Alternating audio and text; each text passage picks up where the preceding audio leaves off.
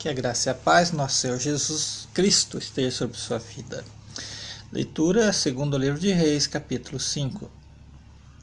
Naamã, chefe do exército do rei de Arã, era homem estimado e favorecido pelo seu senhor. Foi por meio dele que Javé concedeu vitória aos arameus. No entanto, esse homem valente ficou leproso. Numa incursão, os arameus tinham levado do território de Israel uma jovem que ficou a serviço da mulher de Naamã, e ela disse à patroa: Meu senhor poderia apresentar-se ao profeta de Samaria, e ele certamente o livraria da lepra. Naamã foi informar seu senhor.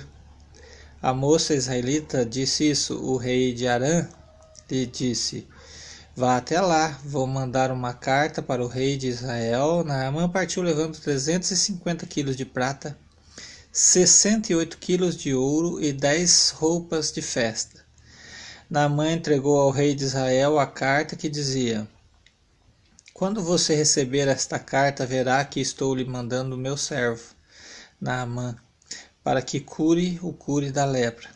O rei de Israel leu a carta, rasgou as próprias roupas, exclamando: Por acaso eu sou um Deus capaz de dar a morte ou a vida para que esse fulano me mande um homem para curá-lo de lepra? Veja bem, ele anda buscando algum pretexto contra mim. Eliseu, o homem de Deus, soube que o rei de Israel tinha rasgado as próprias roupas e mandado dizer a ele: Por que você rasgou as roupas? Deixe que ele venha a meu encontro e ficará sabendo que há um profeta em Israel. Naamã chegou com seus cavalos e seu carro, parou em frente à casa de Eliseu. Então Eliseu mandou um mensageiro até ele com esta ordem: Vá e se lave sete vezes no rio Jordão. Seu corpo ficará limpo e você ficará curado. Naamã se irritou e foi embora, dizendo: Eu pensava que ele saísse e invocasse de pé o nome de Javé, o Deus dele. Depois passasse a mão no lugar da doença e assim me livrasse da lepra. Por isso, o Abama e o Farfar, rios de Damasco, não são melhores do que todas as águas de Israel. Eu não poderia livrar-me neles, lavar-me neles e ficar curado. Virou-se e foi embora indignado. Seus servos se aproximaram e disseram: Senhor, se o profeta lhe tivesse mandado fazer alguma coisa difícil, o senhor não faria? No entanto, ele só mandou isto: lave-se e você ficará curado. Então Naamã desceu e mergulhou sete vezes no rio Jordão. Como o homem de Deus havia dito, sua carne se tornou como carne de uma criança e ficou curado. Então Naamã voltou com toda a sua comitiva até o homem de Deus. Entrou, parou em frente, na frente do profeta e disse: Agora eu sei que há um Deus em Israel. Um, um, agora eu sei que não há outro Deus na terra a não ser em Israel.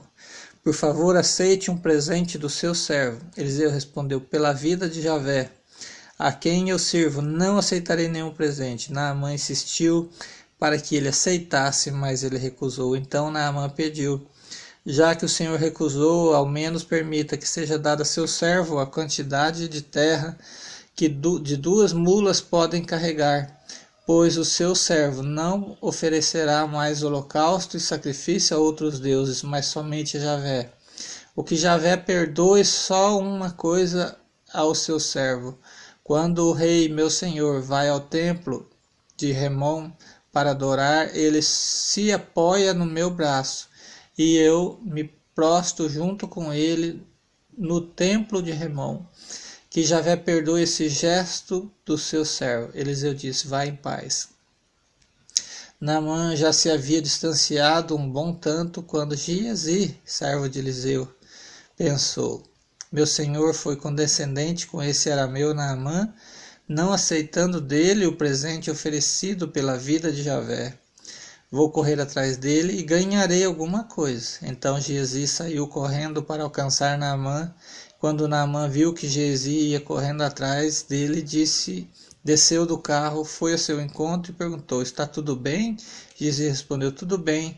Só que meu senhor mandou dizer-lhe: Agora mesmo acabam de chegar da região montanhosa de Efraim, dois jovens irmãos profetas. Por favor, dê para eles trinta e cinco quilos de prata e duas roupas de festa. Naamã respondeu: Aceite setenta quilos.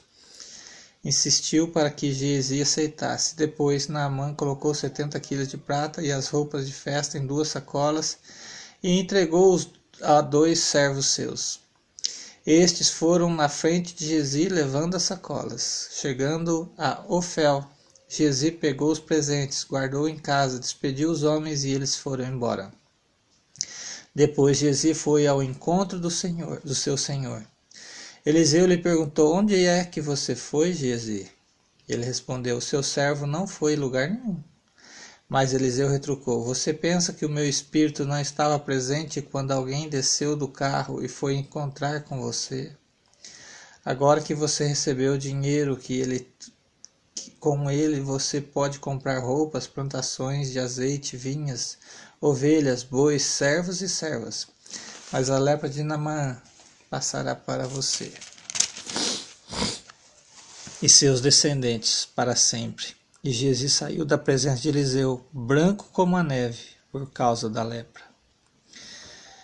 Que Deus possa te abençoar com esta leitura, em nome de Jesus.